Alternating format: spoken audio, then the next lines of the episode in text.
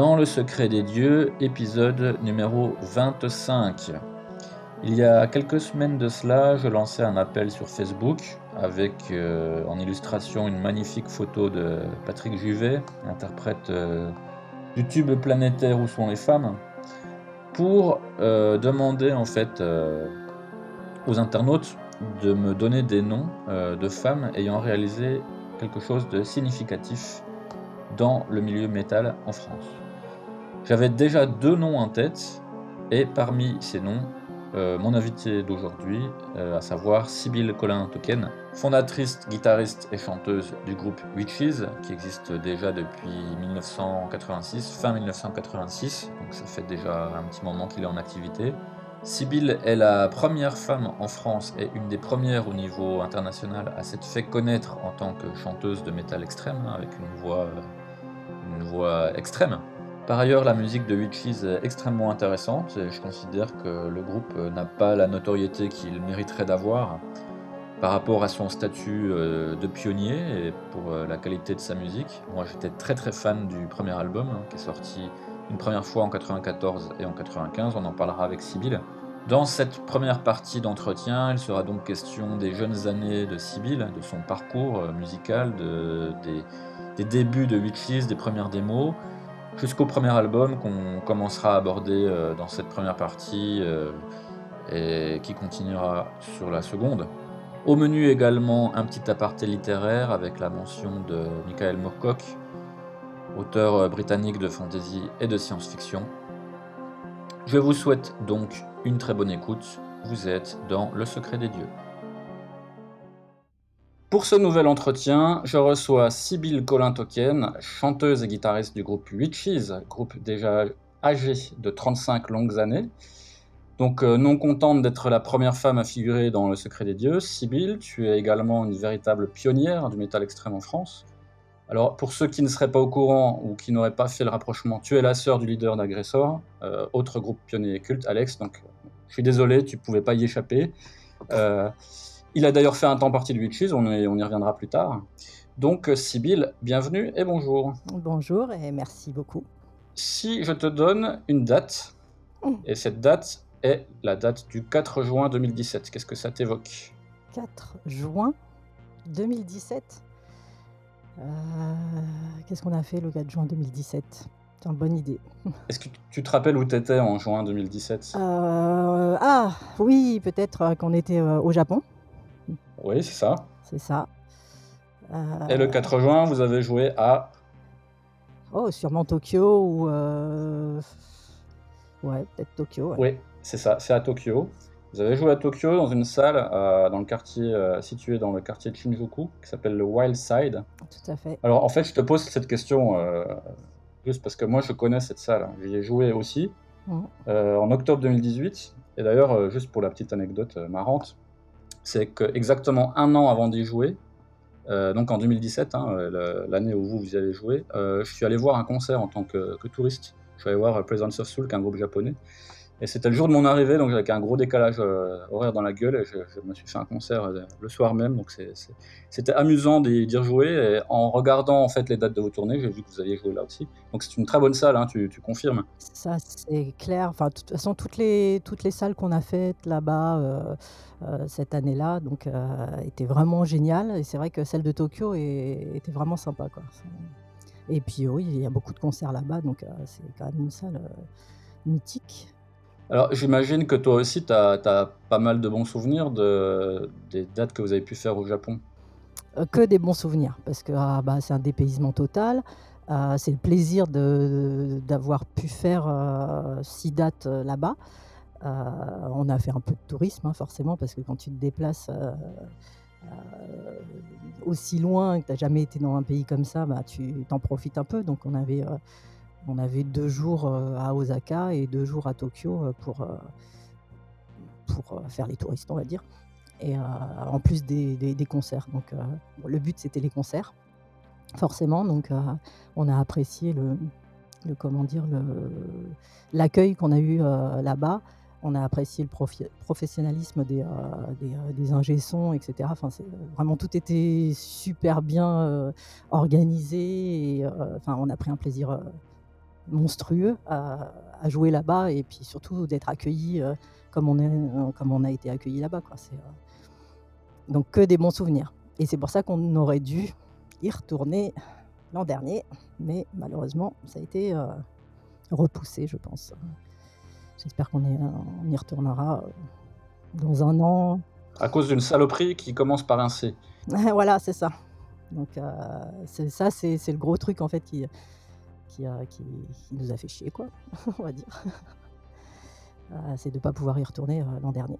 Donc ça a été reporté, à une date, ultérieure ou c'est complètement annulé? Bah, c'est annulé, parce que pour l'instant, bah, on ne peut rien prévoir, même en France, c'est compliqué donc aller à l'étranger, c'est, compliqué de de pouvoir, planifier là, maintenant, mais de toute manière, on on y retournera. Enfin, c'est c'est dans nos projets, quoi.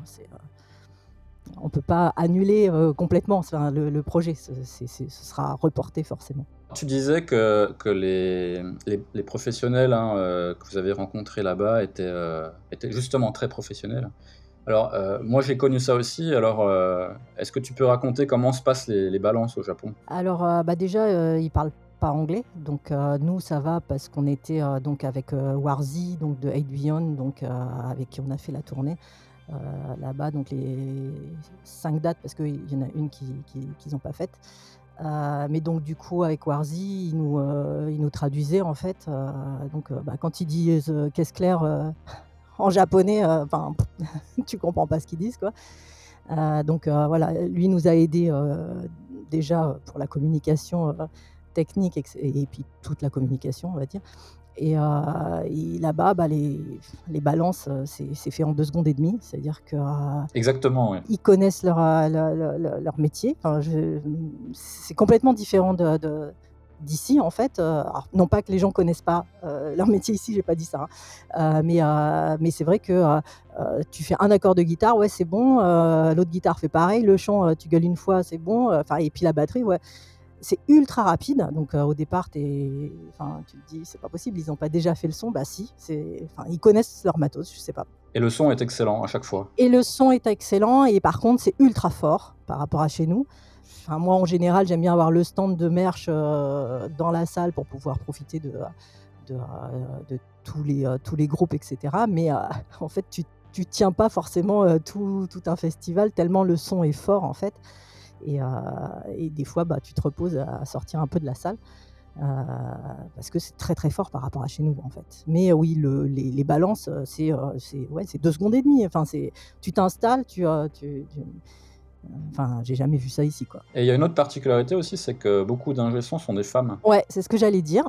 C'est que là-bas, sur les 6 concerts qu'on a fait, peut-être qu'1 fois, c'était un un gars, sinon c'était que des, ceux que des, heu, meufs et heu et ouais, c'est surprenant, quoi. C'est les petites nanas qui payent pas de mine et puis qui te font un gros son, métal, qui arrache, quoi. Ouais, mais je crois qu'ils sont diplômés, en fait, quand ils sont, ils ont un diplôme, en fait, d'ingé son ou un truc comme ça, je pense, parce que, parce que, enfin, c'est tellement, tellement bien fait, en fait, tu vois? Que, mais oui, la la 1re fois, on a été, surpris, quoi, de la rapidité, quoi. Alors après cette petite, heu, introduction au pays du soleil levant, heu, j'aimerais revenir au tout début Oui. et quand je parle de début, je parle pas nécessairement de Witches, mais de toi. Je vais te demander de parler un petit peu de toi, heu, petite fille puis adolescente, qu'est-ce que tu aimais faire? C'était quoi tes loisirs? Alors pour rappel, hein, tu es originaire du sud de la France et de Ouais. de Antibes, hein, si je dis pas de bêtises. C'est ça, ouais, donc heu, je suis alors je suis pas née à Antibes, mais heu, pas trop pas très loin. Petite fille, heu, petite fille normale, quoi, classique, jusqu'au jour où, alors faut dire que, je vais commencer par là, mes parents, étaient très branchés musique, allaient beaucoup aux concerts, heu, donc heu, de tout petit, on allait donc mon frère et moi avec eux au concert, donc on a vu un peu, heu, un peu de tout, mais donc ma mère était branchée très, très rock. donc du coup, c'est pour ça qu'on est facilement arrivé jeune, on va dire, dans le rock et, après, bah, on a dévié dans le métal. Donc on avait une base familiale, je dirais, très musique. Parents nous amenaient au concert, etc. mes parents, ils ont vu je ne sais pas combien de fois Santana, par exemple, et nous, on les a vus aussi, peut-être pas à chaque fois, mais, mais beaucoup de fois. Donc, si tu veux, de petite fille où tu écoutes des, chansons de petite fille, tu passes rapidement à, écouter du rock. Quoi. Donc, en gros, de Chantal Goya, je suis passée à écouter Springsteen, par exemple. Et puis, bah, de Springsteen, mes parents m'ont amené au concert de Scorpion pour la tournée Blackout. Et là, bah, ça, c'était le début, on va dire, du du hard rock pour moi. Et puis, euh, et puis après, bah, euh, aller de plus en plus euh, dans le métal, quoi, et dans le métal extrême, quoi. Alors, quand tu parles de, des concerts que tu as fait avec tes parents, enfin que vous avez fait, toi et ton frère, avec les parents, on parle de quel âge, là? Quel âge vous aviez? Franchement, je peux pas te dire, mais de tout petit, on allait. Bah, par exemple, on allait à Colmar, alors je sais plus comment ça s'appelait. La foire au vin, non? Ouais, ouais c'est ça, la foire au vin. Donc, euh, on a, vu, on a vu des conneries, quoi, comme, euh, enfin, je veux dire, pas du tout euh, forcément rock ou, ou métal à l'époque, mais voilà, on était dans l'ambiance concert déjà. Tu vois ce que je veux dire? Ça, C'est pas forcément tous les parents qui sont comme ça, mais nous, c'était, enfin voilà, c'était normal. Donc du coup, c'était normal d'aller voir après des concerts quand tu deviens ado dès qu'il y a un truc qui se passe. Surtout le sud, au niveau hard, il n'y avait pas grand-chose. Donc dès qu'il y avait quelque chose, euh, on y allait, forcément. Euh, voilà. Donc nous, on était baignés dans la musique. La, musique était importante. Ma mère avait une collection de disques, donc de vinyles de, 45 tours euh, et de 33 tours, monstrueuse. Quoi. Donc, et c'était important. C'était pas. Voilà. C'était une collection, en fait quels sont les artistes en fait qui t'ont vraiment euh, marqué euh, à cette époque-là et qui t'ont progressivement euh, fait vraiment apprécier la, musique Jeune, donc je sais plus quel âge, hein, Springsteen. et puis j'écoutais Rod Stewart aussi. Et puis après j'ai basculé tout de suite donc sur Scorpion et de Scorpion ça a été Metallica et puis Slayer et, et, de plus en plus extrême en fait. Donc euh, pour moi le début en fait du hard rock, puisque c'était pas c'était pas du, métal, enfin il y avait c'était pas aussi violent on va dire euh, que maintenant. Donc euh, pour moi c'est Scorpion et après Metallica et Sepultura etc. Parce que là faut rappeler qu'on est dans les années 80. 82 Blackout, hein, la tournée Blackout donc assez jeune. Quoi. Et est-ce que tu as, euh, une fois que tu as commencé à rentrer de ce monde, hein, notamment euh, hard rock, hein, on n'appelait pas encore ça metal à l'époque, euh, tu as commencé après à faire du tape trading, ce genre de choses, ou c'est venu plus tard quand tu as commencé à faire de la musique toi-même? Je ne sais pas quand est-ce qu'on a commencé à faire du tape trading, mais ouais, c'est plus ou moins en même temps qu'on a commencé à faire, à faire de la musique. Quoi. Je pense pas qu'on ait commencé le tape trading avant. Enfin, peut-être mon frère te, confirmera euh, ça. Lui, il, va peut-être plus être euh, précis au niveau des dates. Euh, mais c'est vrai que ouais, le tape trading, c'était une grande partie en fait de la communication qu'on avait avec les, avec les gens et à découvrir des groupes. Et puis, et puis en fait, tu te rends compte qu'après, les groupes avec qui tu étais en contact, bah, c'est des groupes qui sont devenus connus dans le milieu. Mais ouais, je pense que c'est plus ou moins quand on a commencé à jouer, en fait, qu'on a commencé à vraiment à faire du tape trading. Hein. Pour nos auditeurs un peu plus jeunes qui n'ont pas du tout connu euh, cette époque-là, est-ce que, tu peux euh, faire un petit topo rapide sur ce qu'est le tape trading et à quoi ça servait exactement? Alors, euh, le tape trading, en fait, c'est des échanges de, de cassettes qu'on se faisait. Alors, échange ou pas, hein, euh, mais en grosso modo, euh, c'était euh, des échanges. Pour se faire connaître, en fait, vu qu'il n'y avait pas Internet, on copiait des disques, donc on, piratait, en fait, des disques qui sortaient dans le commerce, etc. On les copiait sur cassette et on les envoyait à l'autre bout du monde, hein, parce que c'était pas que de France à France, pour faire connaître des groupes. Donc, ça pouvait être un groupe... Enfin, tu pouvais envoyer du Metallica comme la démo du, groupe au fin fond de la, du fin fond de la France, quoi. Enfin, donc, et faire connaître les, les, groupes comme ça. Donc au départ, souvent, tu partais d'une liste, les gens ils te disaient voilà j'ai telle, telle et telle chose, donc tel album de tel groupe ou telle démo ou tel enregistrement de répète, etc. disponible. Et puis tu faisais ta liste et puis bah, tu blindais ta cassette de 90 minutes pour pouvoir avoir un maximum de choses sur, la cassette que tu, recevais, sachant que bah, à l'époque il n'y avait pas donc internet, donc tout se faisait par la poste. Donc envoyer une cassette au Chili par exemple, bah, ça prenait des semaines hein, et pour avoir un retour, etc. Enfin bon, c'était folklore quoi. C'est bien sympa. Ouais, justement, en fait, aujourd'hui, on a accès à tout très facilement en quelques clics. Donc il y a un côté vraiment pratique, euh, mais je trouve que tous les gens, euh, y compris moi, hein, qui avons un petit peu pratiqué ça, euh, on a toujours une petite nostalgie. Ça, ça tient à quoi à, quel, bah, En fait, le, bah, Internet, c'est super parce qu'effectivement, tu diffuses en un clic ta musique et entre guillemets, tu la diffuses soit gratuitement, soit bon après par les plateformes. Hein, enfin, c'est pas forcément gratuit après si tu as des abonnements, etc. Mais tu, peux diffuser des choses gratuitement en un clic et donc être vu par toute la terre. avant, c'était pas le cas puisqu'il fallait donc bah, avoir des adresses, envoyer des choses par la poste, etc. Donc ça prenait plus de temps c'était euh, les gens, ils cherchaient en fait euh, les, euh, ils, cherchaient à découvrir des groupes. donc ils mettaient beaucoup plus de temps à, découvrir des groupes. Et donc du coup, je pense qu'il y a, hum, du fait de la difficulté, tu as peut-être un côté plus, je sais pas comment dire, moins superficiel que maintenant. Oui, on s'investissait beaucoup pour le faire. Ça demandait beaucoup de temps, d'énergie, en fait. Et donc, du coup, en fait, le, le contact était peut-être beaucoup plus euh, euh, fort entre les gens qui étaient, en, qui étaient en contact plutôt que maintenant, en fait, où tu as 10 000 amis sur Facebook, euh, moi la première, hein, mais les gens, tu les connais pas et tu, tu vas éventuellement échanger deux, trois mots avec, mais, mais voilà. Et, et c'est le problème, en fait, d'Internet, ce côté assez superficiel. Donc, il y a le bon et le mauvais côté, en fait.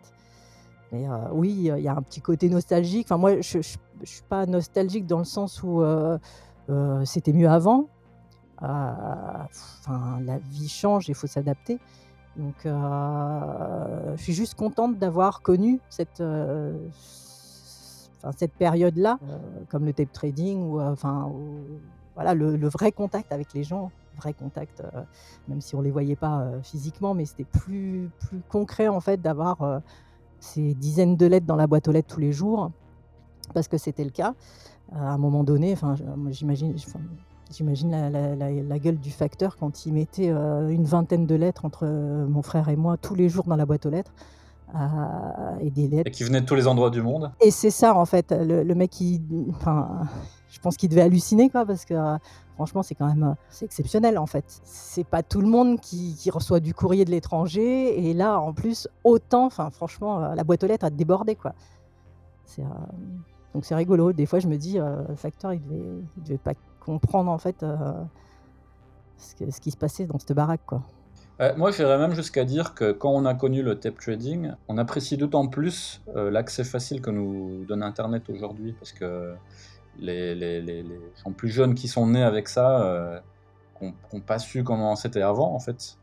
Euh, peut-être que justement ils ont moins cette approche euh, de se dire ah, ben, c'est comme si on m'a donné la clé de la bibliothèque quoi. Ouais bah oui oui c'est en fait nous on a connu la difficulté de trouver dénicher un, groupe ou ou un fanzine ou tu vois parce que c'est pas, c'est pas, enfin, ça te venait pas forcément aussi facilement euh, à toi, quoi. C'est euh, euh, là maintenant, enfin, c'est trop facile en fait, donc du coup, c'est ouais, c'est superficiel en fait. Il n'y a, pas d'autre mot en fait.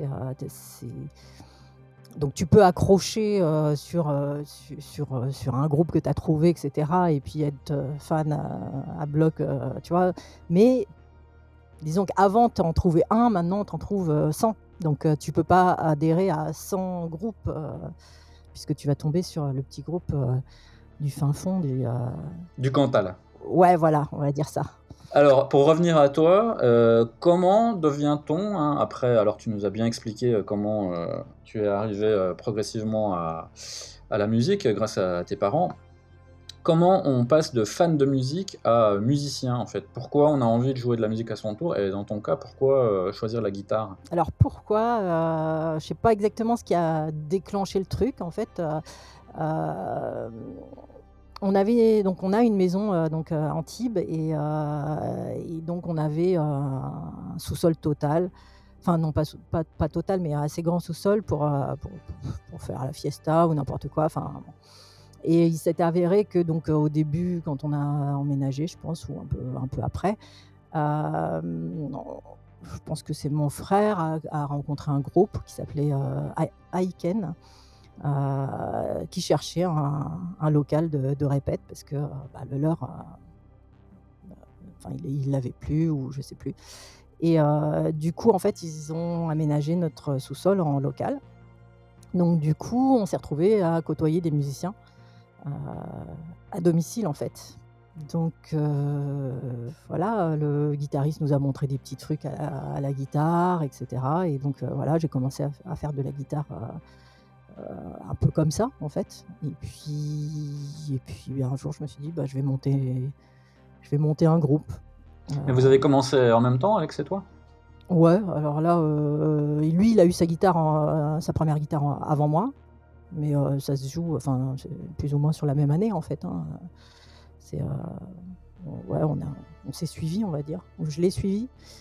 Et, et donc, donc on, a, ouais, on a commencé à peu près pareil. On... Je sais pas si lui, il avait pris des cours à, l'époque. Mais voilà, le gratteux d'Aiken, moi je me rappelle, il me montrait des, des, petits plans. Et puis comme ça a commencé comme ça. Et puis, et puis après, j'ai cherché des, euh, des gonzesses pour, euh, pour, pour, monter, pour jouer avec, quoi, puisque, euh, puisque bah, tu, jouer toute seule, c'est pas, pas terrible. C'est pas le plus marrant. Ouais, voilà. Justement, pour jouer la musique que tu avais envie de jouer, il faut quand même un niveau technique à la guitare. quand même, Moi, j'ai jamais pris de cours de guitare. je suis entièrement autodidacte. Il faut dire qu'à l'époque, le niveau technique exigé était moindre. Euh, surtout quand tu te diriges vers, euh, on n'appelait pas ça du métal extrême euh, à cette époque-là, quoi, mais quand tu voulais faire du speed metal ou du trash, mais c'est un, peu, un peu arrivé après le terme. c'était moins à l'époque moins exigeant au niveau technique. donc voilà, après moi je cherchais des musiciennes de mon, de mon niveau, hein, donc débutantes, histoire de de commencer à, jouer avec quelqu'un. Quoi. Alors tu dis des musiciennes, alors euh, ça je t'ai vu en parler plus, enfin je t'ai lu plutôt euh, euh, plusieurs fois à ce sujet. tu avais l'intention à l'époque de monter un groupe entièrement féminin, pourquoi? Alors ouais, bah en fait quand tu as 15 ans que tu commences la guitare, parce que c'est à peu près à cet âge-là que j'ai commencé, bah, à 15 ans, tu es avec des copines, quoi, comme les mecs sont avec leurs copains. tu vois ce que je veux dire? Alors, c'est pas qu'on se mélangeait pas, mais enfin, naturellement, en fait, euh, tu vas chercher des copines euh, avec qui jouer, en fait. Tu vois, c'est pas. T'es plus à l'aise avec les personnes du même sexe quand t'es jeune, c'est sûr. Bah, ouais, ouais, je pense que c'est ça. Donc, donc voilà. Donc, du coup, moi, je cherchais des, des, des, musiciennes et mon frère, bah, cherchait des musiciens. Tu vois ce que je veux dire? Et puis, ouais, c'était pas, tu vois, c'était pas pour revendiquer on est des filles, on veut faire un groupe de filles. Non, c'est plus que, voilà, tu bah, je sais pas, quand tu, quand tu tu fais je sais pas, les mecs qui vont jouer, au foot ou quoi, bah, souvent, bah, ce sera en en premier lieu, ils vont jouer avec leurs potes, en fait, tu vois? Après, s'il y a des, des gonzesses qui, qui qui ont le même, le même intérêt, elles peuvent se greffer dessus. En tout cas, moi, j'ai toujours vu comme ça. Mais c'est vrai que quand tu cherches des gens, en fait, bah, souvent, voilà, ouais, à cet âge-là, je pense que naturellement, tu cherches, ouais, comme tu dis, des gens du même sexe, quoi. Donc, euh, moi, des meufs, quoi. Euh, alors, je suis curieux de savoir euh, comment, à l'époque, hein, en, tant que, que jeune femme qui fait de la guitare, qui veut faire du métal, comment tu étais perçue par les autres jeunes de ton âge? Parce que dans moi, je, suis né dans l'est de la France, hein, donc je ne mmh connais pas bien le sud. Mais, j'imagine que là-bas, les, jeunes avaient d'autres loisirs qui étaient plus portés vers la nature, la mer, alors que vous vous enfermiez pour apprendre à jouer de la guitare et faire un maximum de bruit. Donc, est-ce que, toi, tu considères que tu étais quand même bien intégré, euh, grosso modo, les gens s'en foutaient? Ou tu étais plutôt euh, perçu, ou toi-même tu te percevais comme quelqu'un d'un peu marginal? Marginal, forcément, parce que euh, tu écoutes un autre style de musique, mais moi j'avais des copines qui n'écoutaient pas du tout du. Du, hard. et, enfin, ça n'a jamais posé de problème. Et, et ces copines-là, il y en a que je vois encore quand je descends dans le sud. Donc, enfin, après, c'est vrai que tu partages pas les mêmes, euh, les, mêmes passions. Donc, quand euh, tu vas faire de la musique, bah, tu vois pas ces gens-là, en fait. Mais euh, c'est pas, j'étais pas marginal au point d'être complètement différente des autres. Oui, t'es pas avec les premiers de la classe. Enfin, tu vois ce que je veux dire, quoi. C'est pas, enfin, t'es pas avec, t'es forcément considéré différemment parce que bah, tu as un look différent, mais enfin, je sais pas. Moi, j'ai jamais, comment dire, attaché d'importance à être différente en tant que fille dans le métal, par exemple, ou fille écoutant du métal par rapport aux autres gonzesses ou aux autres mecs qui, tu vois, qui avaient autour de moi je sais pas, je m'en fous un peu de ce qu'ils pensent en fait, enfin ce qu'ils pensaient quoi à l'époque. Tu vois, c'est pas, ça me touchait pas forcément quoi. En fait, je te pose la question surtout parce que aujourd'hui c'est moins rare hein, d'avoir des, des, filles notamment jeunes, hein, parce que là on parle de, 15 ans, 16 ans, enfin de l'adolescence, fin d'adolescence, alors qu'à l'époque c'était quand même beaucoup plus rare. Euh. Alors ah ouais, à l'époque il n'y avait aucune gonzesse qui écoutait du hard, puisqu'on n'appelait pas ça métal à l'époque. Euh, donc c'est pour ça que euh, j'ai eu du mal à trouver des, des, filles qui en jouaient, parce que forcément, si tu en joues, c'est que tu en écoutes. Donc, donc ouais, c'était très compliqué de trouver. Donc avant Witches, en fait, j'avais euh, déjà trouvé deux, euh, de, gonzesses euh, qui, qui, jouaient, mais, mais sinon, ouais, il y avait très très peu de, de, de filles qui écoutaient du, du hard, du rock. Oui, t'en trouvais, mais pas du hard en fait. donc des musiciennes encore moins quoi. Donc c'est forcément t'es différent en fait. Les gens ils, trouvent que ta musique est un peu un peu violente, quoi. Alors que bon, enfin, c'était pas si, enfin, moi je trouvais pas que c'était si, violent que ça. Oui, euh, Sepultura, c'est un peu plus violent que. Que Bon Jovi. Ouais, mais bon, euh, moi Bon Jovi, j'ai jamais écouté. Hein. Enfin, c'est, pas le genre de. Euh, ah, tu devrais, hein, c'est très bien Bon Jovi. Ouais, non, bah ça n'a jamais été. je dis pas, je dis pas que c'est de la merde, hein, chacun ses goûts, etc. Mais j'ai jamais été à fond dans le dans le hard FM, etc. Quoi. Enfin, même plutôt je laissais ça euh, éloigné de moi, on va dire. Après, euh, voilà, c'est, il, peut y avoir des morceaux euh, qui, sont sympas, mais c'était pas mon but d'écouter ce genre de, de hard. Alors aussi, toujours par rapport à l'époque et jusqu'à maintenant, j'ai l'impression que tu as eu et que tu as toujours des, bonnes relations avec ton frère Alex. Vous êtes proches, hein. enfin c'est l'impression qu'on a en fait de l'extérieur. On se bat pas, ouais, ça va. bah, et notamment à travers euh, votre parcours euh, musical, hein, mm. vous êtes tous les deux guitaristes dans des groupes de, métal extrême. Euh, moi, je suis curieux de savoir comment, adolescent puis jeune adulte, s'il y avait une aide entre vous ou s'il pouvait aussi avoir une sorte de, on va dire, de compétition fraternelle entre vous, tiens, c'est moi le meilleur, etc., ou, pas du tout? Moi, en tout cas, j'ai jamais, j'ai jamais, comment dire, eu ce genre de, de, de pensée. Euh, j'ai jamais essayé de, rivaliser avec mon frère. Euh, enfin voilà, il a fait beaucoup plus de choses que moi euh, à une certaine époque parce que bah, il, a eu l'occasion de signer à l'étranger, etc. Donc forcément, ça, ça, amène, ça lui a amené beaucoup de choses.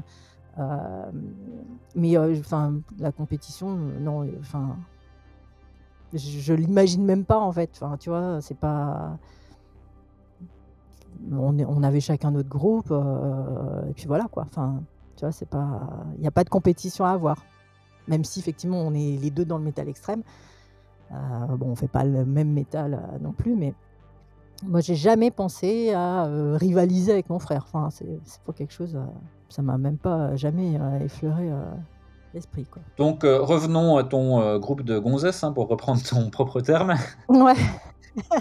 Donc, heu, le groupe, heu, s'appelle Witches, heu, c'est toujours ton groupe aujourd'hui, donc Witches est ton 1er groupe? Ouais, disons qu'avant j'ai j'ai commencé enfin j'ai essayé de monter, heu, mais c'était pas encore Witches, donc, quand j'avais quin 15-16 ans, quoi, et donc, et Witches est arrivé donc, du coup, fin fin 86, quoi, où là, ça s'est vraiment appelé Witches, quoi.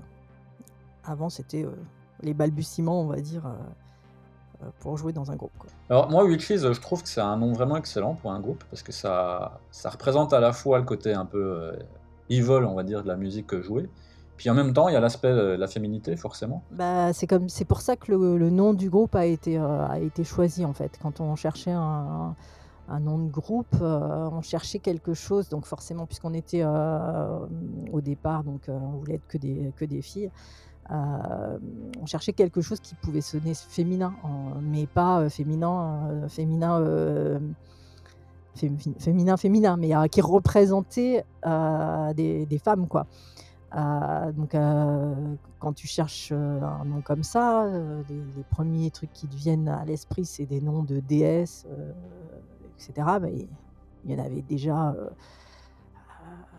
déjà des tonnes de pris, en fait, donc je me rappelle qu'on avait, heu, trouvé Némésis, mais Né Némésis c'était, heu, déjà, heu, pris, et puis un jour j'ai dit: «Bon, bah, Witches», même si, les sorcières, la chasse aux sorcières, il y avait aussi des mecs, hein, qui étaient, qui dans le lot, mais, effectivement, sorcière a ce côté féminin qui qui allait bien dans notre, dans dans notre,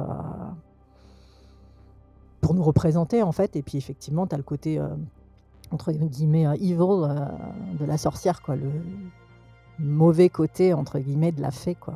Alors ce qui est bien, c'est d'avoir, heu, choisi, heu, Witches et pas The Witches, qui aurait été un petit peu kitsch. Ah, il y en a il y en a plein, hein, qui, qui mettent The Witches, ça m'énerve, mais bon, c'est comme quand on écrit Sybille, S-Y-B-I-2-L-E, ça m'énerve, mais bon, hein, je dis rien. Bon, là, je le dis, du coup. Il y en a qui vont faire gaffe la prochaine fois. J'espère que je l'ai pas fait quand on a communiqué. Non, tu l'as bien écrit, c'est ça qui, heu donc, heu, du coup, en fait, je m'étonne quand les gens écrivent, bien mon prénom, surtout qu'en général, les gens écrivent bien mon nom de famille, qui est quand même, pas forcément facile, hein, à à écrire parce qu'il y a quand même un C devant le, Q, de dans Token, donc, heu, le nom de famille, tout le monde l'a bien intégré, en fait, mais mon prénom, heu, jamais, donc, heu, voilà, et donc pour revenir à The Witches, ouais, non, The Witches, c'est moche, mais effectivement, il y en a quelques-uns qui, qui le font. Bon, je n je le note pas, hein, c'est pas voilà, c'est, Tu boycottes pas? Witches, c'est mieux, quoi. Ouais, voilà, non, je Witches, c'est beaucoup mieux, ouais. ouais, bah, ouais, le The, enfin, Bah, ça fait un peu Sabrina la sorcière, quoi, c'est Ouais, voilà, ouais, et puis, et puis c'est moche, on a besoin d'un nom, en fait, pas pas c'est pas un nom commun, en fait, tu vois? C'est le nom d'un groupe, donc, heu, il y a pas besoin de la quelque chose ou les quelque chose, enfin, tu vois? Les Forbans, les Chaussettes Noires. Ouais, voilà, c'est ça. Ouais. Tu l'as dit, on est fin 86, heu, alors comment ça se passe cette formation? Est-ce que vous avez déjà des objectifs? Alors fin 86, faut dire, c'est vraiment fin 86, c'est-à-dire que, heu, je crois que c'est, heu, le 23 décembre, je rencontre la guitariste Nathalie, et on décide donc, vu que j'avais le local à disposition chez moi avec tout ce qu'il fallait, donc de se rencontrer le 26 décembre, heu, 86, heu, donc, heu, chez moi pour pouvoir, bah, gratouiller avec, nos guitares et cetera, donc, c'est vraiment fin, fin 86 et franchement, on avait, comme objectif uniquement jouer en jouer ensemble, passer du bon temps et voilà, quoi, on n'avait pas d'objectif, enfin, tu vois, de de faire quelque chose, de De faire carrière, quoi. ouais, voilà, ouais, c'était c'était vraiment, heu, être ensemble, donc, heu, Nathalie, donc, hem, donc la 2e guitariste, ça faisait elle, donc, depuis, plus de temps que moi, elle jouait de la guitare, elle s'emmerdait chez elle, donc quand elle a, entendu dire par un pote qui connaissait Alex et cetera que moi je je jouais de la gratte, du coup, bon, bah, on s'est contactés, on s'est rencontrés donc, à Nice et après on a tout de suite, heu, sympathisé, enfin ça a super bien collé, heu heu, entre nous et voilà, on a commencé à jouer ensemble. Elle, ça lui a permis de pouvoir jouer avec quelqu'un d'autre, tu vois, parce que parce qu'elle s'embêtait euh, toute seule chez elle, quoi. Il y a un autre fait notable hein, euh, chez toi, hormis le fait d'être euh, guitariste, tu es aussi euh, chanteuse et tu es euh, une des pionnières euh, dans le chant, on va dire extrême hein, pour une femme. Euh, Est-ce que, euh, alors, je, je crois savoir que tu as pris le micro un peu par défaut, hein, parce Ouais. qu'il n'y avait personne d'autre pour le faire. Ouais, je crois que Steph aussi, il a dit ça, non, euh, dans, dans l'interview. Mais en fait, beaucoup de, de chanteurs de métal extrême le disent. Ouais. C'est ça qui est marrant. Bah, en fait, le truc, c'est que au départ, moi, je suis assez timide. euh, donc, euh, me mettre au chant, c'était pas, ça m'était jamais venu à, à l'idée. Euh, donc, du coup, bon, ben voilà, avec Nathalie, on joue de la guitare et tout ça. Euh, ensuite, donc, euh, quelques mois après, je pense, je me rappelle plus exactement des dates, on trouve une bassiste qui habitait à Antibes. Donc, la bassiste, donc, vient, on joue, etc. Et puis, bah, on n'avait pas de chanteuse. Donc, on se regarde avec, la, avec Isa et puis on se dit, bah, si tu chantes, je chante. Donc, en fait, Witches a commencé à donc, euh, chant, donc euh, Isa et moi, on se partageait les morceaux. En fait. C'est comme ça qu'en fait, euh, j'ai commencé à chanter. En fait, c'est parce que euh, on s'est, euh, enfin, tu vois, ça, ça permettrait, ça permettait d'être, euh, enfin, en étant deux à chanter, euh, de, de, euh, ouais, de vaincre un peu la timidité. euh, De prendre la confiance. Ouais, c'est ça. Et donc, euh, donc effectivement, il y, a- y a- y a plein de morceaux euh, sur les premières démos en fait où c'est Isa qui chante et pas moi. Est-ce qu'à l'époque, euh, une certaine euh, Sabina Klassen a eu une influence sur vous? Sur le fait notamment qu'une femme peut chanter de cette manière-là? Alors, bah forcément, euh, moi j'aimais bien Moses, donc euh, donc j'ai pas connu au premier album, j'ai connu au deuxième, donc Finish with the Dog, et euh, bah forcément ça ça réconforte euh, quand même. Après, je, sais pas si c'est elle qui m'a qui m'a donné l'envie de chanter comme ça. hein, je pense, enfin c'est pas c'est- pas elle le déclencheur, on va dire, Euh, mais ça réconforte sur le fait qu'il y en a qu'il y en ait d'autres dans d'autres pays qui chantaient comme ça. Nous, on a chanté comme ça parce que c'était naturel, il fallait quelque chose de, de, de, De brutal de brutal. Et puis, euh, bah, n'étant pas chanteur au départ, euh, tu t'improvises pas à faire du chant mélodique, etc. Et de toute manière, ce n'était pas non plus notre but. On voulait, euh, entre guillemets, choquer les gens, puisque déjà, on faisait euh, euh, du, métal qui était extrême. Donc, on, fallait qu'on aille dans ce sens-là au niveau du chant. Et, puis, on était... Enfin, hargneuse, quoi. Quand j'écoute ma voix de l'époque, je me dis, mais. Enfin, voilà, on dirait. Enfin, c'est- ultra agressif, quoi. Moi, j'ai pas eu la chance d'écouter les, les, les démos originales. hein. J'ai- pu euh, écouter les réenregistrements. Euh, le chant est maîtrisé, est bien maîtrisé. euh. Ah bah les, euh, comme je dis maintenant, en fait, j'ai pris des couilles. Pardon. J'ai un chant beaucoup plus posé, déjà vachement plus grave qu'à l'époque. Si tu veux, les, les, les, les démos d'origine, on les a, on, les a, euh, comment dire, pressés sur vinyle. Euh, C'est sorti en 2014 euh, chez Emanes euh, Records. Et puis aussi, quand on a fait notre box des 30 ans, on a pressé les, donc on a ressorti les, les, démos, on les a un peu remasterisés comme on pouvait, hein, entre guillemets, parce que ah, c'est les enregistrements sur quatre pistes cassettes de l'époque. Et donc du coup, ils sont, ils sont comment dire, ils sont pas perdus sur des cassettes, euh, ils sont sur CD aussi, quoi.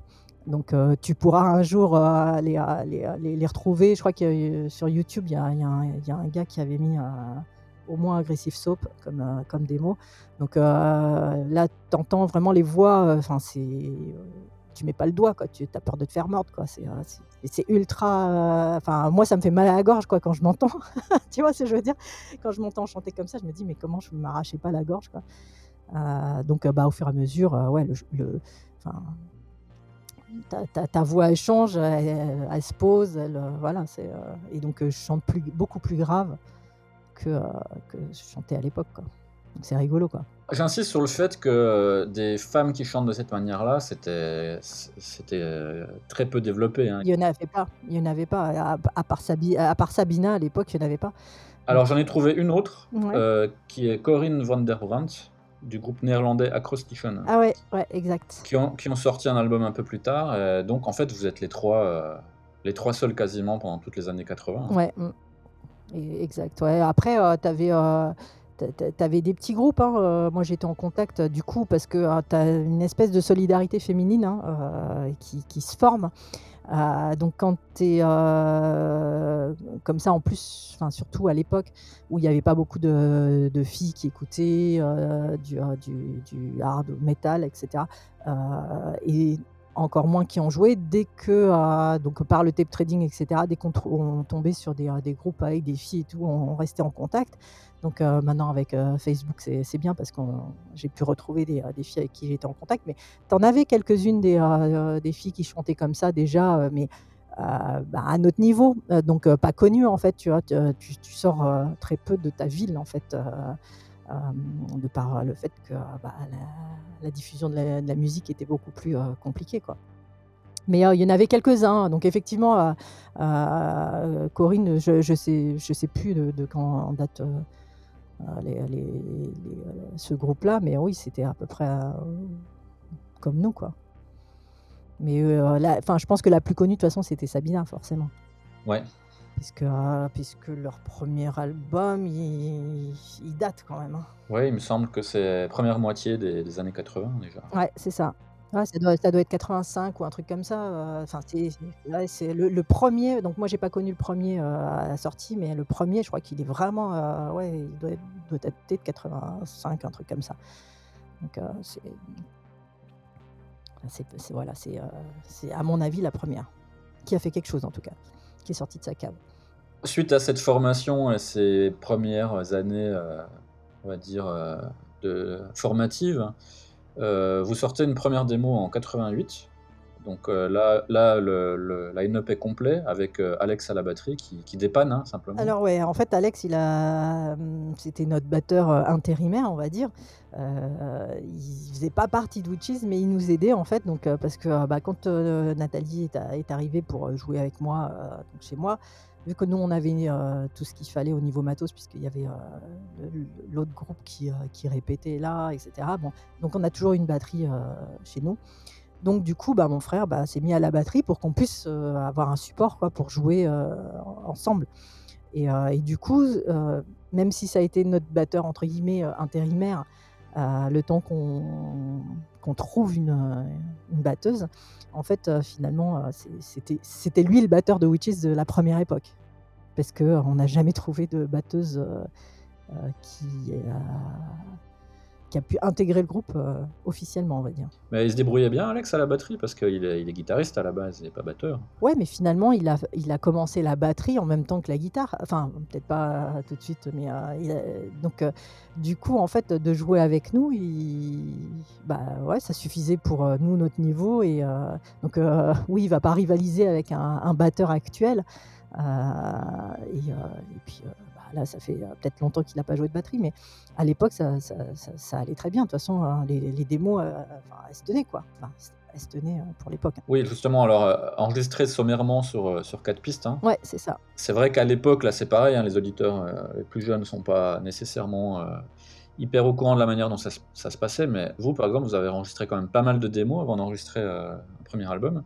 Puisqu'à l'époque, on enregistrait, heu, d'abord des démos, on essayait de se faire connaître comme ça. C'est ça. Donc heu, votre première démo s'appelle «Silly Symphony». Oui. Heu, elle contient des titres comme, «Lessive agressive», alors j'ai toujours été très étonné par ce titre. Du coup, ma question c'est, est-ce qu'il y avait, une attitude chez vous qui était pas nécessairement hyper sérieuse, juste l'envie de s'amuser, même en enregistrant la démo? Parce qu'enregistrer une démo, ça témoigne quand même d'une volonté de partager sa musique. Ouais, alors en fait, la démo, on l'a enregistrée parce qu'on nous l'a demandé, en fait. Hem, donc, heu, 88, ça devait être, ouais, mars 88, un truc comme ça. On a enregistré cette démo parce que les gens nous le demandaient. Ça faisait un bout de temps qu'on faisait du tape trading, qu'on, que, via Agressor finalement, Witches se faisait connaître en fait. Parce qu'il y avait toujours, heu, la question: «Ah ouais, ta sœur, heu, joue, heu, dans un groupe» et cetera et donc, tu as le côté, curiosité en fait des gens et tout le monde donc, quand je dis tout le monde, c'est tous les gens en fait qui donc pas forcément des Français donc, de tout le monde entier, on va dire. Alors c'est pas, on n'est pas, on on n'a pas des, millions de fans, mais ce que je veux dire, c'est que tu pouvais avoir des Chiliens, des Américains, donc c'était tout pays confondu. Donc nous demander à, chaque fois, mais vous avez rien enregistré, il faut nous envoyer de la musique et tout. Donc au bout d'un moment, on a dit bon ben on va enregistrer. Et c'est pour ça qu'on a sorti une première démo parce que pour nous c'était c'était vraiment jouer ensemble qui nous plaisait. C'était pas enfin spécialement de faire des, des démos et d'aller plus loin en fait. voilà, ça faisait un an qu'on jouait, un peu plus d'un an qu'on jouait ensemble on n'avait pas, euh, on n'avait pas euh, forcément euh, pensé à, se dire faut enregistrer quelque chose pour pouvoir diffuser notre musique. Nous, on, voilà, on jouait pour on, jouait pour nous en fait. Enfin, tu vois ce que je veux dire, c'est pour le plaisir. Pour le plaisir, voilà. Comme dirait Herbert Léonard. Vous avez quand même fait d'autres démos ensuite, donc c'était toujours par pour on va dire satisfaire à la demande et la curiosité, ou est-ce que quand même petit à petit il y a un peu d'ambition qui, qui est rentrée là-dedans? On a commencé quand même les concerts, euh, enfin notre premier concert c'était en 87 et puis après on, en a fait quelques-uns en 88 etc. Donc forcément tu as de l'intérêt, euh, enfin les, gens euh, commencent à s'intéresser à, toi. donc du coup, c'est toujours bien de pouvoir proposer d'autres choses. après, comme je te disais, c'était les démos, donc on, en a, on en a distribué quand même pas mal. Euh, euh, et, après, bah, la deuxième démo, par exemple, pour tout dire, c'est euh, l'enregistrement d'une répète, donc toujours en quatre pistes, hein, mais, c'est une répète avec tous les morceaux qu'on avait à, l'époque. Et avec, par contre, une note bassiste et plus Isa, parce que Isa nous avait nous avait quittés et, on devait faire de souvenirs, on devait faire un concert en mars 89, un truc comme ça, sur Paris. Et il bah, fallait qu'on trouve une, une, bassiste. Et on a demandé à une Suisse qui jouait dans un groupe qui s'appelait Cyanide, je crois, si je me souviens bien. puisque peut-être que mon frère avait joué avec eux, ou je ne sais plus comment on l'avait, on, avait rencontré Ariel. Donc on lui a, on lui a demandé si elle serait d'accord pour faire ce concert-là à Paris avec nous. Elle a dit OK. Sauf qu'il fallait qu'on répète quand même. Et donc, euh, bah, de Suisse à sud de la France, ça fait un bout. Donc, du coup, elle est venue un week-end pour répéter. Et on a profité pour enregistrer, en fait, euh, cette deuxième démo. Euh, donc, sans aucune prétention. Mais bon, c'est devenu la démo parce que presque, presque, elle avait un meilleur son que, que, la, première, en fait. Donc, donc, voilà pourquoi il y a eu une deuxième démo. C'est juste parce qu'on a enregistré la répète avec Ariel qui n'a fait qu'un concert avec nous. D'accord. Et donc ça, ça sort en 91 Non, ça c'est 89. C'est Aggressive Soap, donc euh, lessive agressive euh, en anglais. Ensuite, ben, on continue avec les démos. Hein, euh, Lost of Precious, Wind of Time, ouais. qui contiennent des, titres qui seront un peu plus tard sur votre premier album. Ouais, c'est ça. Donc là, c'est deux démos en fait. Donc là, alors pour faire la, la chronologie, donc la première formation, on va dire, enfin la première époque de Witches s'arrête en, janvier 90. Et je. Bon, pour des problèmes internes, euh, je fais euh, splitter cette formation. Euh, et donc, je cherche d'autres musiciennes, puisque je reste toujours dans cette optique-là. Euh, sauf que je ne trouve pas de, toujours pas de musicienne en 90 là, euh, donc euh, à part j'avais donc Ariel en, Suisse française, j'avais trouvé une guitariste en Suisse allemande qui avait pris des cours avec le gratteux de coroner et j'avais trouvé une batteuse mais sur Paris. Donc j'arrivais pas à trouver des gens au même endroit qui, pouvaient faire le, groupe. Euh, et puis, bah, c'est pas comme maintenant où maintenant on a des, euh, des musiciens session qui jouent euh, à l'autre bout de la France ou, même entre pays. Quoi. c'est à l'époque, il fallait qu'on répète physiquement tout le temps. Quoi. Donc, il fallait des gens donc, au même endroit. Donc, moi, j'étais prête à me déplacer. Mais là, euh, Suisse, euh, Paris, euh, sud de la France, c'était compliqué. Donc du coup, en fait, je suis restée sur mon optique de, bah, de batteuse, puisque j'avais toujours galéré pour trouver une batteuse. Donc j'ai décidé de monter sur Paris pour, suivre la batteuse. Le temps que je monte sur Paris, etc., la batteuse s'est brouillée avec la bassiste que j'avais trouvée sur Paris. Donc, du coup, je perds la batteuse, je garde la bassiste. Et donc, à ce moment-là, je dis Oh, stop Le, le groupe sera mixte. Donc, euh, c'est là où euh, donc, euh, des gars ont pu rentrer dans le groupe, on va dire. Ouais. Parce que je me suis dit que euh, ben, le but c'était faire de la musique et pas juste garder un genre en fait. Et donc c'était plus important, tant pis, de, de- de- de rester uniquement féminin. Et donc euh, après quelques changements de line-up quand même, euh, on enregistre euh, la démo en 94, la Simple Precious, et puis en 93, donc Wind of Time. Et même entre les deux, je crois que j'ai- des, changements de line-up. Je sais plus exactement, mais voilà. de toute façon, c'est le gros problème, c'est d'avoir des gens sérieux et qui s'investissent un minimum dans ce qu'ils font. Donc voilà, c'est toujours euh, eu un peu de problème à, à cette époque-là euh, pour euh, avoir des gens motivés, quoi, qui restent motivés. Mais le fait de quitter ton sud natal pour venir dans la capitale, ça montre déjà, j'insiste avec ça, un changement d'ambition quand même. Tu, tu voyais le, le groupe comme quelque chose de, de nettement plus sérieux à l'époque ou... Ouais, c'est ça, en fait. Bah, le Witch, c'est ma vie, en fait. euh, la musique, enfin, voilà, je peux. Je sais pas comment dire, je, je voulais pas en faire ma profession, par contre, euh, parce que je voulais, que ça reste une passion. euh, et c'est toujours, euh, c'est toujours comme ça que je le vois. Je veux que la musique ce soit un plaisir et pas quelque chose qui, soit contraint et forcé de, par, le fait qu'il faut gagner assez d'argent pour pouvoir survivre, etc., etc.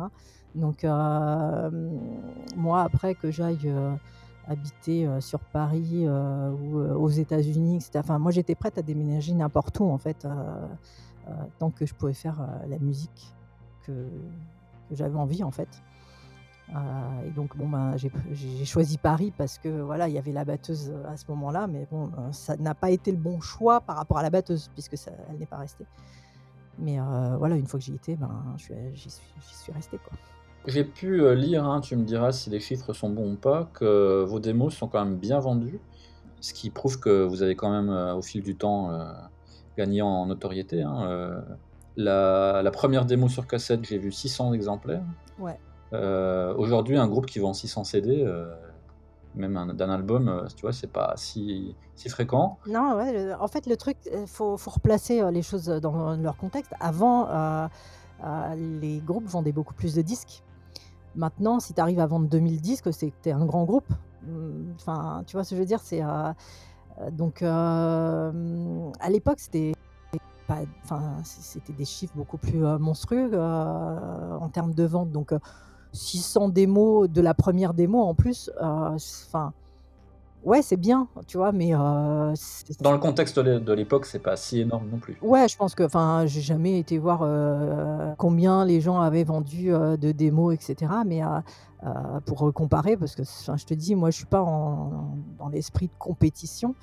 Euh, mais, euh, mais ouais, 600, euh, c- en plus sans aucune prétention, en fait, tu vois ce que je veux dire? Euh, Moi, je trouve ça très bien. Bah, ça permet aussi de se situer, en fait, euh, en termes de notoriété. Ouais, ouais. Donc je reviens sur les chiffres 600 exemplaires de la première démo sur cassette, 300 pour la seconde. Mm. Euh, ensuite, j'ai 500 pour euh, Lost of the Precious. Ouais, peut-être, je sais plus exactement. Et pas loin de 1000 pour euh, Wound of Time. Ouais, ça doit, ça doit être à peu près ça, ouais. Mm. Alors, je fais un petit saut dans le temps ensuite. On passe à votre premier album, Ouais. Free for One. Mm. Alors, ça m'a pris du temps pour comprendre ce que ce titre euh, voulait dire. Ouais. Mais, mais en fait, je voulais te raconter une, euh, une anecdote. Moi, personnellement, j'aime beaucoup cet album. Ouais, Moi, je, je sais qu'il y a deux versions de cet album. tout à fait. Euh, Il y a la première que vous avez sortie vous-même et la version euh, Boucherie Production qui est sortie en 95. Donc moi, c'est la version que j'ai. Je vous ai découvert à ce moment-là. Mhm. Et en fait, j'ai découvert le groupe complètement par hasard en achetant le CD. Donc, encore une fois, là, on est à une époque où il n'y a pas d'Internet. Euh, acheter un album complètement par hasard en magasin euh, parce qu'on a accroché à une pochette un logo, euh, on- ça, ça se faisait beaucoup. Hein, on tente sa chance en fait à un petit coup de poker. Ouais, ouais. Et pourtant, dans le cas de Witches, c'est pas le logo ni la pochette qui m'ont intrigué. non, c'est clair, c'est clair. c'est ce que j'allais dire. Je vais t'as choisi ça pour, pour, la pochette ou le logo. Bah, t'as des goûts bizarres, hein, t'as des goûts bizarres. Bah, on en parlera de la pochette et du logo, justement. Moi, en fait, ce qui m'a intrigué sont les titres des, des morceaux. Ouais. En fait, euh, moi j'étais ultra fan de Michael Moorcock et ah, tout ça. Ouais, d'accord. voilà, et en lisant les, au dos du CD les titres comme euh, And Then Came the White Lord, Lost of the Precious, donc là c'est Tolkien. Ouais. Eternal Hero, j'ai trouvé un, tu vois, un imaginaire dont j'étais friand et je me suis dit, bon, allez, ça c'est pour moi. Mmh. Je trouve ça excellent, hein. merci de me le dire parce que tu vois, c'est des choses que je ne peux pas imaginer en fait. Bah, voilà, il y avait des références à Moorcock, à Tolkien, à, à Elric, euh, à Hawkmoon, euh, des choses que moi j'adorais. Et d'ailleurs, euh, Free for One, ça fait référence au champion éternel. Hein, c'est c'est ça. C'est Free Heroes for One Goal. En fait, le, le, le titre de l'album, parce qu'en fait, c'est toujours difficile de trouver un titre d'album. Parce que soit tu mets le titre d'un morceau, et dans ce cas-là, ça veut dire que c'est ce morceau-là que tu mets en avant. Ce qui est assez compliqué parce que euh, s'auto-analyser et dire voilà, c'est celui-là qui, entre guillemets, va faire va faire le hit de l'album. Enfin, c'est pas forcément facile euh, à faire. Et puis mettre en avant qu'un seul euh, morceau, c'est c'est pas évident. Et, euh, et, donc du coup, en fait, Free Heroes et For One Goals, au départ, c'est qu'une chanson au niveau parole. Euh, et au niveau de la composition, euh, de la musique, en fait, ça a été découpé en deux, en fait, parce que, euh, parce que la, structure des morceaux a fait qu'on s'est dit, bon, ben, on va arrêter ce morceau-là à tel moment. Et je fais, ouais, mais moi, j'ai mes paroles qui continuent. Donc, du coup, en fait, on a un morceau qui s'appelle Free Rose et, l'autre morceau qui s'appelle For One Goal. Et donc, du coup, en fait, le, le titre de l'album, on a fait Free for One parce que ça prenait les, chiffres, entre guillemets, de, de ces, deux, de ces deux morceaux. Mais oui, le héros est éternel, effectivement. Est-ce que pour euh, ceux qui connaissent pas, tu peux raconter un peu de quoi ça parle, ces, ces bouquins euh, du, champion éternel? Ben, En fait, le, le, principe, donc là, il y a deux, deux cycles, il y a Elric et... Euh, et... Hawkmoon. Voilà. et, euh, et, donc, du coup, le, le, grosso modo, en fait, c'est... Euh, qu'il faut toujours avoir un équilibre entre le bien et le mal. Et donc, euh, tu as le héros éternel en fait qui vient rétablir euh, donc cet équilibre qui doit qui, doit être dans, dans la vie en fait. si par exemple le mal enfin, prend plus de place, en fait, lui, il vient donc bah, l'écraser un peu. Et en fait, c'est je dirais c'est le yin et le yang en fait. Euh, il faut qu'il y ait l'équilibre euh, parfait pour que tout se déroule correctement. Et donc bah, le héros éternel, c'est lui voilà qui vient rétablir tout ça. Alors en français c'est champion éternel en fait, qui ça, a été traduit. héros c'est pareil. Hein. Il y, a la saga de, de, de Elric, de, de, de Hawkmoon, de Eric enfin il y, en a, de Korum, il y en a pas mal.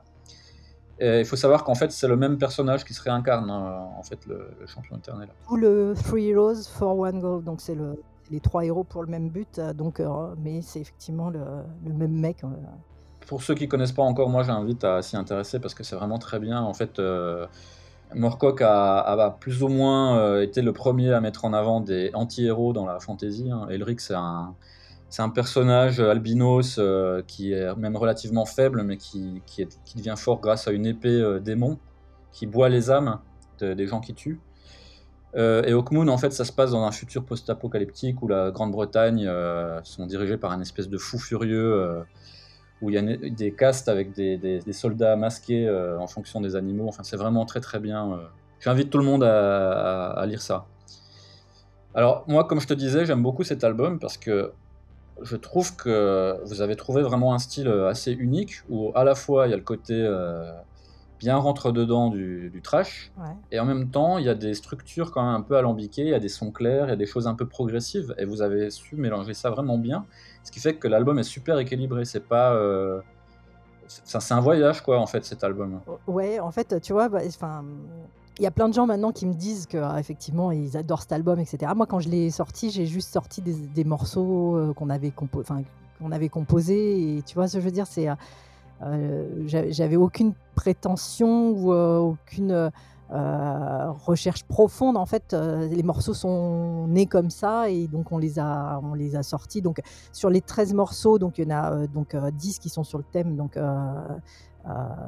sur les, des histoires en fait donc de ce, de ce héros et donc deux, trois autres morceaux qui sont différents au niveau des paroles, dont un sur sur le Seigneur des Anneaux parce que bah, moi c'est ma base, c'est ma base le Seigneur des Anneaux.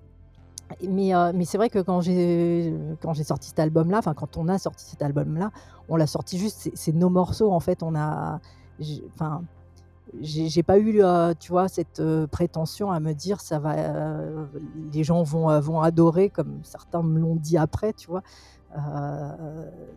Voilà, enfin, tu vois ce que je veux dire je, Oui, ton, ton ressenti en, en, tant que, que créatrice de, de l'œuvre, enfin, ou co-créatrice, n'est pas du tout le même que celui du public. Moi, enfin, je me suis rendu compte que les gens aimaient beaucoup cet album, qu'il avait marqué beaucoup de gens parce qu'on me l'a dit en fait, mais, mais je l'ai pas, enfin on ne l'a pas, euh, enfin je sais pas comment expliquer ça en fait, tu vois, c'est euh, tu, crées quelque chose et enfin tu sais pas l'impact que ça peut avoir. tu, enfin moi j'ai pas une réflexion à, calculatrice en fait à, à, faire les choses d'une certaine manière pour que ça ait un impact ou quoi. C'est juste que les morceaux ont été composés et voilà mis à plat comme ça et, et que voilà les, les gens ont, l'ont apprécié apparemment.